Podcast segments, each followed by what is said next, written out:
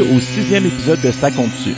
Je me présente, Louis Bernard Campbell et je suis très excité de recevoir pour ce balado un élève de cinquième secondaire avec un sourire contagieux et une vie inspirante, Chris Genawi. Comment ça va? Ça va très bien et vous? Très bien, merci. Il y a cinq ans déjà, tu es arrivé au MSL. Pourquoi as-tu choisi le collège? Bien, ben, j'avais plusieurs, euh, plusieurs choix dans les écoles privées parce que mes parents ne voulaient pas m'envoyer dans une école publique. Euh, j'ai fait mes, mes, mes tests d'admission, puis euh, le collège ici m'a accepté. J'ai eu quelques listes d'attente. Je me suis dit, je vais directement venir ici et pas attendre les autres. Puis, qu'est-ce qui t'avait inspiré de venir ici? Ben, je trouvais ça vraiment comme un très, très grand collège. Quand on m'arrive, on m'a dit qu'il y avait sept étages. Déjà, je trouvais que c'était énorme, alors comparé à mon école primaire qui en faisait deux. OK, ouais. Mais euh, après ça, quand, quand, je suis rentré pendant les portes ouvertes, j'ai vu que tout le monde était accueillant, tout le monde, euh, tout le monde était content d'être là comparé aux autres écoles. Des fois, on sentait qu'ils étaient un peu obligés. Ça m'a juste confirmé mon choix. Tu allé à quelle école primaire? Euh, J'allais à Desormeaux, le pavillon Saint-Charles. Tu t'impliques énormément dans la vie du MSL. Quelles sont les activités qui te passionnent le plus? Ben, que, comme vous l'avez dit, je fais pas mal de choses, donc c'est difficile de, de, de, nommer quelques activités seulement, mais l'équipe technique au collège, c'est quelque chose qui, qui, est très important pour moi parce que on voit beaucoup l'envers du décor. On voit souvent juste le spectacle, mais il y a beaucoup de gens qui travaillent derrière et on oublie de les féliciter et puis de de, voir leur travail. Donc, euh, c'est très important aussi de voir comment ça fonctionne et c'est très, très fascinant. Dans quel événement euh, l'équipe technique a participé cette année? Euh, par exemple, cette année, il y a eu la Nuit de la Poésie, secondaire en spectacle, le cabaret littéraire pour Serge Bouchard. Et toi, c'était quoi ton travail là-dedans? En fait, toute l'équipe font le montage et le démontage, mais moi, principalement, je me mets à la console de lumière. C'est quelque chose qui est arrivé cette année, en fait, au début de l'année dernière. On est très content de l'avoir. J'ai pu faire les premiers tests, puis maintenant, montrer comment ça fonctionne au nouveau. Et est-ce que c'est quelque chose que tu aimes plus être derrière la scène qu'en avant de tout le monde? Ben, les, les deux se valent ensemble, mais c'est juste, vu que j'ai commencé en art plastique au collège, OK. ben, euh, j'ai, j'étais plus timide au début, et c'est quelque chose qui, qui m'a suivi toute tout le début de ma vie d'être plus timide, plus réservé. Mais euh, après, quand j'ai continué dans mon parcours, arrivant par exemple sur fin secondaire 1, secondaire 2, je trouvais que j'étais à l'aise aussi devant les caméras et devant sur scène. Maintenant, j'essaie d'un peu diversifier entre les deux. Est-ce que tu te rappelles un événement où tu t'es rendu compte, ah, j'aime ça être en avant, ma timidité va partir un peu? Je sais pas s'il y a un événement, mais je me rappelle au Nelligon, quand j'étais en secondaire 1, quand j'étais monté sur scène, je me suis dit, c'est pas mauvais d'être devant. Comme les, les, gens, ils, ils vont pas remarquer tous les petits détails que toi tu remarques, euh, tous les petits défauts, donc euh, c'est pas mauvais d'être en avant. Tu avais remporté quel prix? Euh, Dépassement de soi dans, dans le, le, cadre scolaire. Ah, wow, un beau prix. Une question qui revient souvent de nos auditeurs, c'est comment fais-tu pour concilier toutes tes activités parascolaires et tes études? C'est très compliqué au début parce que quand on découvre toutes les activités disponibles au collège, on veut s'impliquer un peu partout. Eh oui. Mais si on y va d'un seul coup, on ne pourra pas parce qu'on n'aura pas déjà commencé à faire de la gestion dans ses devoirs et, dans son implication. Donc moi, euh, en fait, c'est allé très, très euh, crescendo. J'ai commencé en secondaire 1 avec une ou deux activités. Principalement, je faisais euh, la brigade des iPads, qui n'existe malheureusement plus. Avec Monsieur Kennel. Exactement. Ben, ça, ça m'a permis de, de, voir que ah, ben, le temps que j'utilisais pour faire mes devoirs, je ne l'aurais pas tout le temps pour pouvoir le faire. Ah oui. Pour pouvoir faire d'autres activités. Donc, quand j'avais du temps libre, à la place d'aller, par exemple, jouer aux jeux vidéo ou parler avec mes amis, ben, j'allais faire mes devoirs en sachant que après, je vais quand même avoir du plaisir en faisant une autre activité. Ça t'a permis de développer une méthode de travail, là. Ouais. OK. Puis, euh, est-ce que c'est quelque chose que tu as une facilité à l'école ou tu as besoin de beaucoup étudier? Tu te situes dans ce spectre-là? Ben, en fait, euh, j'ai pas beaucoup de facilité, mais j'ai pas de la difficulté non plus.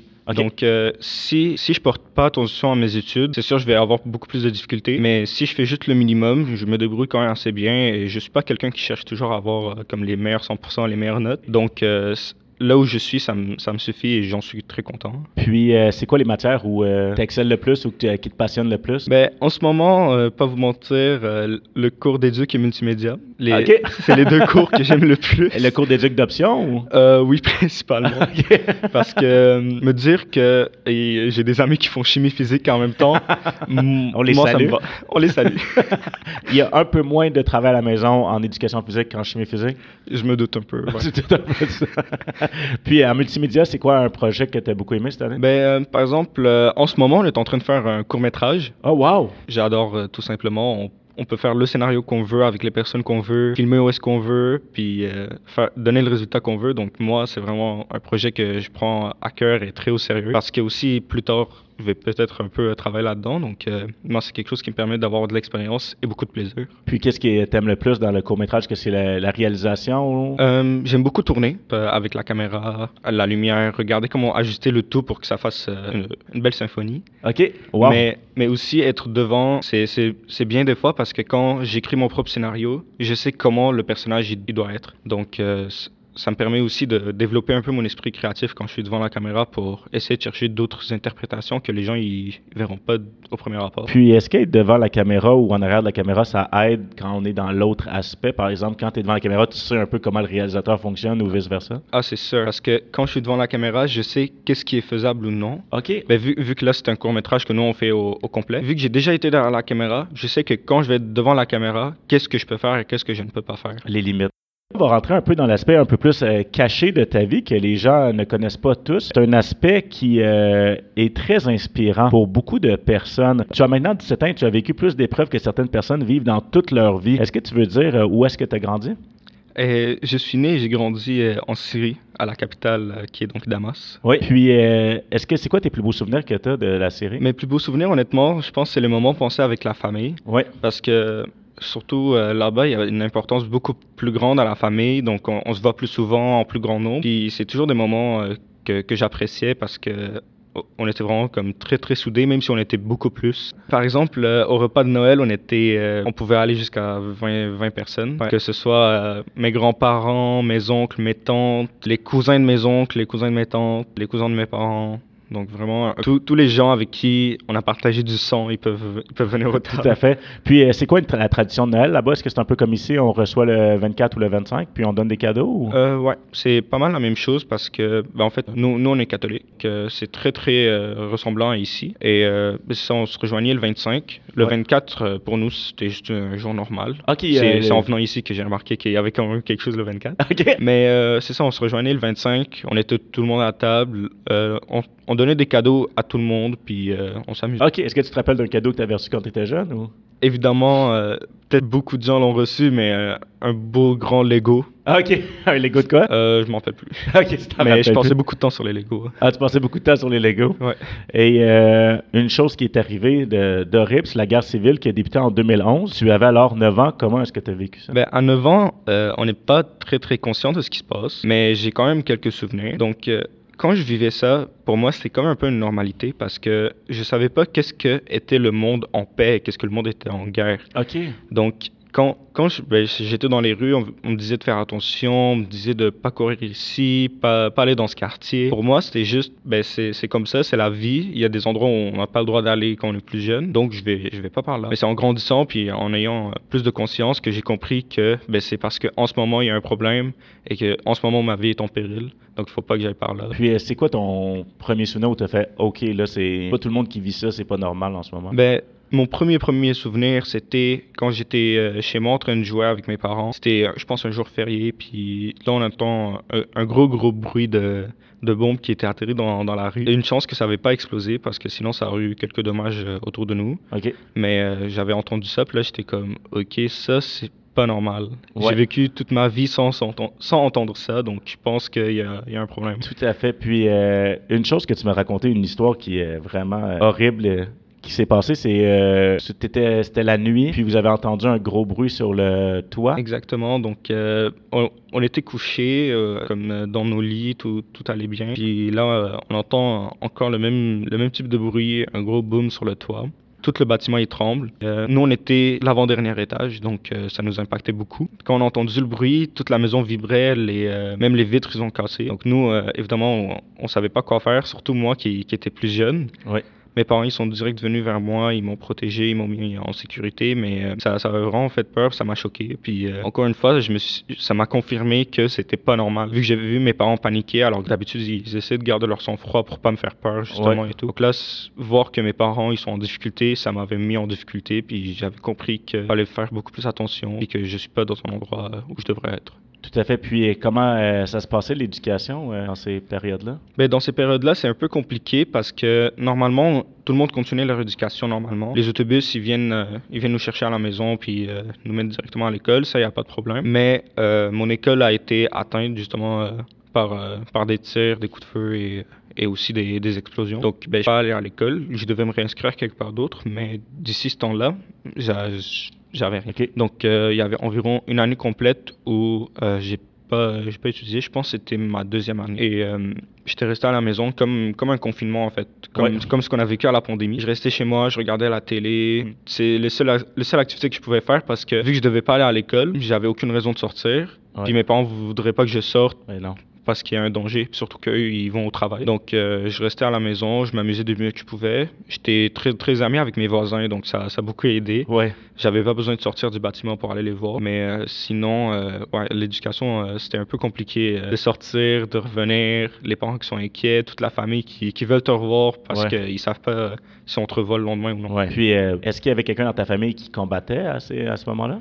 non. En fait, ben, il y avait la conscription, mais en fait, tous les hommes étaient supposément obligés de rester au pays pour pouvoir combattre si euh, on venait toquer à la maison.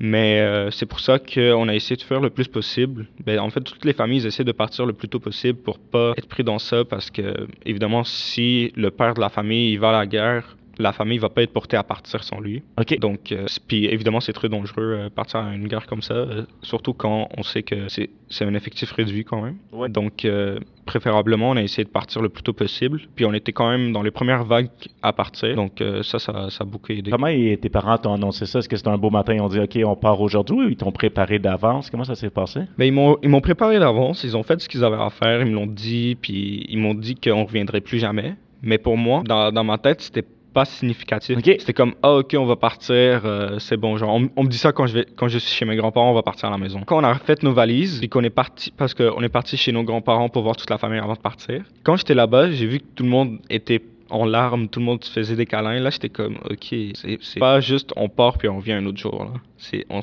on s'en va définitivement. Puis en partant vers l'aéroport, là, j'ai vraiment compris, puis je me suis mis à chialer euh, un peu. Je voulais pas partir parce que ben, c'était là où j'avais fait mes plus beaux souvenirs, parce que ah ben, pour l'instant, c'était juste là où j'avais vécu. J'avais un peu peur de, de, ce qui va arriver. Ça a été quoi le trajet que vous avez pris pour venir? Ben, une chance, nous, on a fait un trajet très, très sécuritaire. On est allé euh, à Beyrouth, donc euh, au Liban, et on a pris l'avion de là-bas parce que ben, en Syrie, l'aéroport a été détruit. Donc, on a pris l'avion jusqu'en Turquie, on a fait petite escale, puis après on est venu directement à Montréal. Donc euh, vraiment, on a été très chanceux sur, euh, sur cet aspect-là. Mais euh, ça nous a pris environ, je pense, deux ans et demi, trois ans pour juste faire les papiers, pour pouvoir se faire accepter genre, pour, pour l'immigration. Donc c'était quand même long avant, mais ça en valait le coup parce que c'était un trajet sécuritaire comparé à plusieurs personnes qui doivent prendre un trajet qui est beaucoup plus dangereux et, et risqué. Est-ce que vous en côtoyez des gens à Montréal qui ont vécu euh, des trajets plus difficiles? Euh, ouais, ben, notamment, il y a mes grands-parents. Ils ont pris un chemin quand même, quand même bien, mais plus difficile que le nôtre. C'était des avions militaires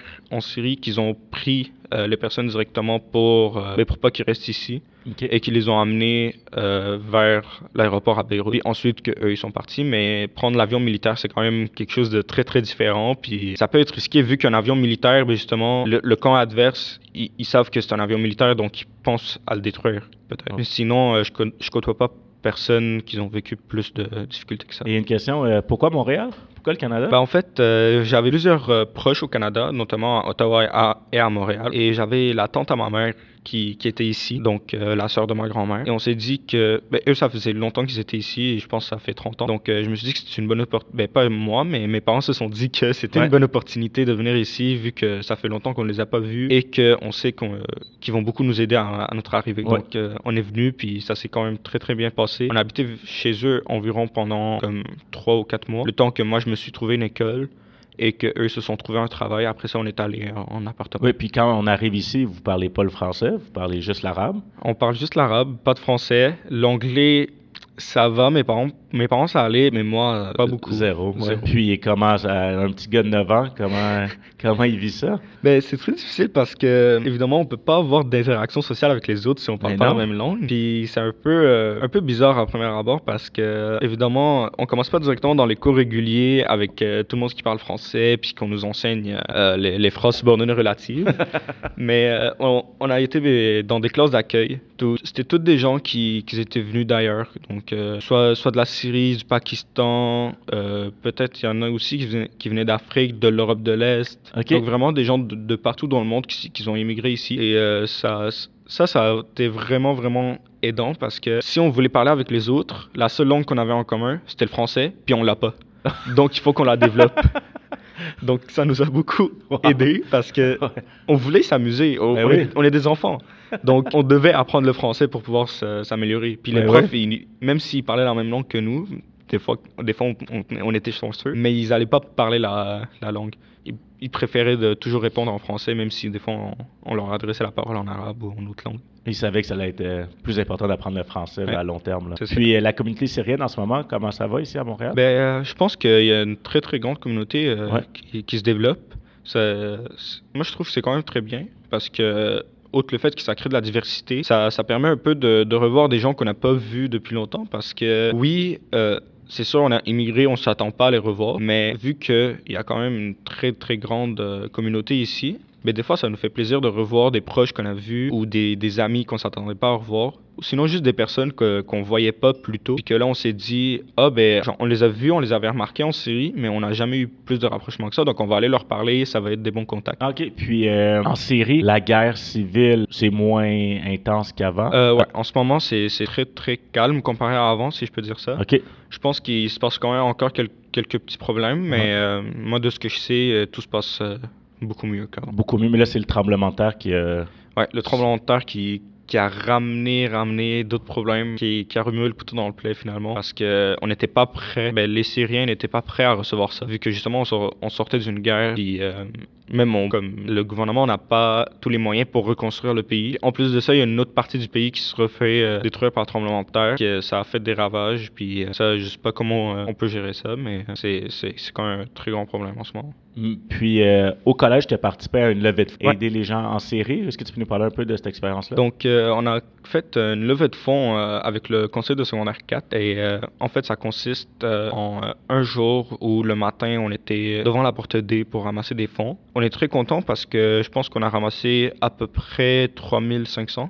Oh, wow. Donc, c'est vraiment un très bon nombre qui s'en va directement à la Croix-Rouge canadienne. Ouais. Donc, euh, c'est c'est très, très bien. Et aussi, j'ai j'ai- fait le projet de faire un repas syrien euh, au profit, justement, euh, de la Croix-Rouge qui vont aider le tremblement de terre. Donc, euh, on a ramené des plats faits par un traiteur qu'on connaît personnellement. Et je pense que toutes les personnes qui en ont acheté m'ont donné des bons commentaires. Donc, C'était très, délicieux. Il était vraiment délicieux le repas. Ça fait plaisir. Qu'est-ce que tu apprécies le plus au Québec, à Montréal? Ben, en fait, ce que j'apprécie, c'est qu'il y a beaucoup, beaucoup plus d'ouverture euh, qu'en Orient, par exemple. OK. Moi, euh, ben, en fait, vu, vu que j'ai été éduqué à moitié en Syrie, à moitié ici, ce que j'aime, ce que j'aime d'ici, c'est que justement, les gens, ils, ils vont pas directement euh, te mettre une étiquette.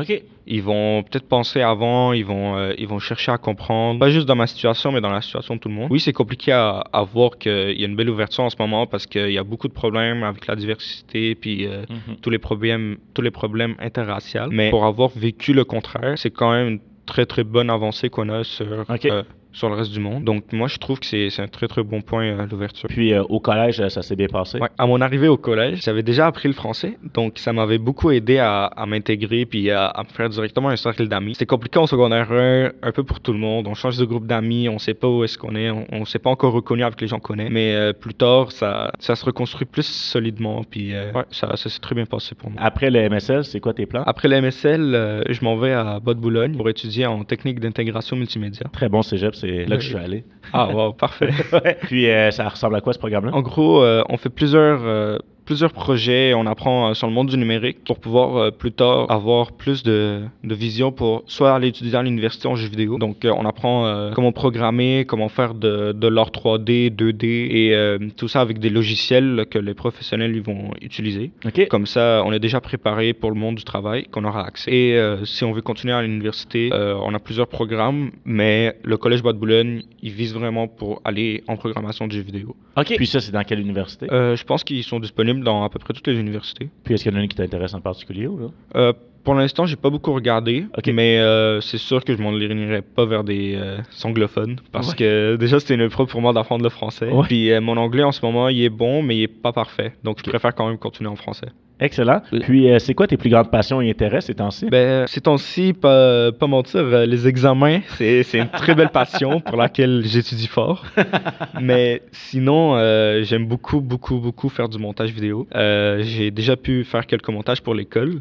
et pour euh, des amis ou pour, euh, pour moi-même. Donc, euh, c'est c'est quelque chose que j'apprécie beaucoup et que je verrai encore euh, au cégep OK. parce que ça rentre un, peu dans mon programme. Sinon, euh, faire euh, du sport, notamment le, le volleyball, OK. ça fait en- environ un an et demi que, que j'ai commencé ça puis j'aime beaucoup ça. Puis, euh, à ce qui paraît, tu fais beaucoup de musculation, c'est Ben oui, Qu'est-ce qui t'intéresse là-dedans? Ça m'intéresse beaucoup parce que je vois quelle partie du corps bouge de différentes manières, comment ça fonctionne exactement? Quand je lève, par exemple, une caisse d'eau, quels muscles ils fonctionnent et qu'est-ce que je dois améliorer pour que tout mon corps soit en parfaite harmonie? Ouais. Comme une découverte de son corps, là. Ouais, c'est une découverte, puis euh, c'est aussi une amélioration, toujours se pousser plus, toujours pouvoir ne jamais être le même qu'hier en fait. Ouais. Toujours s'améliorer, puis euh, trouver des, des défauts à améliorer. C'est pas baisser les bras puis dire je n'y arriverai pas. C'est non, je vais y arriver, donc je vais m'entraîner pour pouvoir le faire. Nous allons passer maintenant aux questions en rafale. Est-ce que tu es prêt? Oui, certainement. Quel métier aimerais-tu faire plus tard? Programmeur.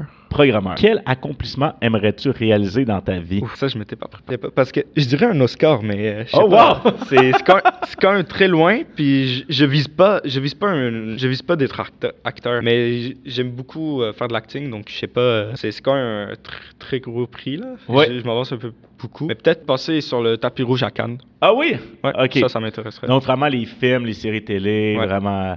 Puis, si tu avais à gagner un Oscar, ce serait devant la caméra ou derrière la caméra? Qu'est-ce que tu préférais? Ben, derrière la caméra, je pense que c'est quand même plus intéressant pour moi. Excellent. En parlant de ça, quel est ton film préféré? Star Wars. Star Wars. Est-ce qu'il y en a un en particulier? Ben, j'aime beaucoup le 3, le 6. OK. C'est les grands classiques. Excellent. Quel est ton chanteur ou ton groupe de musique préféré? En ce moment, je dirais euh, le rappeur Damso. OK. Qu'est-ce qui t'intéresse? Ben, euh, ça m'intéresse parce que j'ai eu un parcours similaire, similaire à lui. Ok. lui, lui est né au Congo, puis euh, il est parti aussi à 9 ans oh! pour aller vivre en Belgique. Et pour lui, euh, chanter, c'était comme un peu sa motivation pour euh, un peu se lâcher dans la musique, se retrouver euh, avec lui-même. Puis euh, j'ai beaucoup aimé ça parce que moi, la musique, j'en écoute tout le temps, dans le bus, chez moi, quand je fais mes travaux. Donc, ça, ça m'inspire beaucoup. Excellent. Et finalement, une question qu'on pose à tous nos invités. Quel conseil donnerais-tu à un nouvel élève qui vient de rentrer au Mont-Saint-Louis ou qui va rentrer l'année prochaine? Ben, moi, le conseil que, que je donne à tout le monde, c'est de ne pas hésiter à parler avec les gens. Parce que, ben, moi, j'étais très timide au début. Donc, euh, je parlais pas beaucoup. Je me faisais pas beaucoup de connaissances. Et euh, je participais pas à beaucoup d'activités. Mais ce que je conseille, c'est vraiment de faire le contraire. C'est de pas hésiter à parler parce que les gens, ils vont pas vous- ils vont ils seront pas directement méchants avec vous puis euh, surtout à MSL on est bien accompagné donc euh, les, les risques sont très minimes de Ouais. que, que ça parte mal votre discussion donc parlez avec les gens intéressez-vous à leur vie ils vont s'intéresser à, à la vôtre puis euh, ça se passera très bien, vous allez vous construire un cercle social. N'hésitez pas aussi à participer aux activités de la vie étudiante. On est chanceux ici, on en a beaucoup, beaucoup, beaucoup. Donc vous pouvez au moins vous retrouver dans une activité. Ça, vous- ça va vous permettre de vous rapprocher avec d'autres gens qui ont les mêmes centres d'intérêt. Puis euh, ça va vous créer des rencontres pour au moins les cinq prochaines années. Excellent. Puis s'il y avait un prof ou un moment que tu vas te rappeler toute ta vie, ce serait lequel? Je pense que mes cours d'anglais avec Madame Lavallée, OK. je m'en rappellerai toujours. Ouais. C'est un moment très marquant. Mais euh, je, je tiens à le dire, tous mes moments ici, je vais, je vais toujours m'en rappeler parce que tous les profs que j'ai eus, et je- aucune exception, ils ont tous été très très bons avec moi et avec les autres. Quand, quand un élève a besoin d'aide, les profs, ils sont toujours là pour aider. Donc vraiment, euh, c'est un très gros merci que j'aimerais passer à tout le monde parce que euh, tous les profs ils sont, sont merveilleux puis ils arrivent, ils arrivent à nous aider. Ça, ça va rester gravé dans ma mémoire toujours, c'est ça. Mais personnellement, moi, j'aimerais te dire merci parce que je t'ai enseigné. Puis, euh, t'es vraiment une personne remarquable, puis inspirante. Puis, je voudrais dire merci. Puis, je suis vraiment content d'avoir eu la chance de t'enseigner puis de faire ce balado-là aujourd'hui. Ah, J'espère que aimé ça. plaisir. Ça m'a fait vraiment plaisir d'être là. Merci. C'est ce qui conclut ce sixième épisode de Ça compte dessus. Un grand merci à Chris Genawi. Un remerciement spécial à Mathieu Lazambi pour la musique d'introduction. Ici Louis-Bernard Camolalaire. J'espère que vous avez apprécié notre discussion et à la prochaine. Bye bye.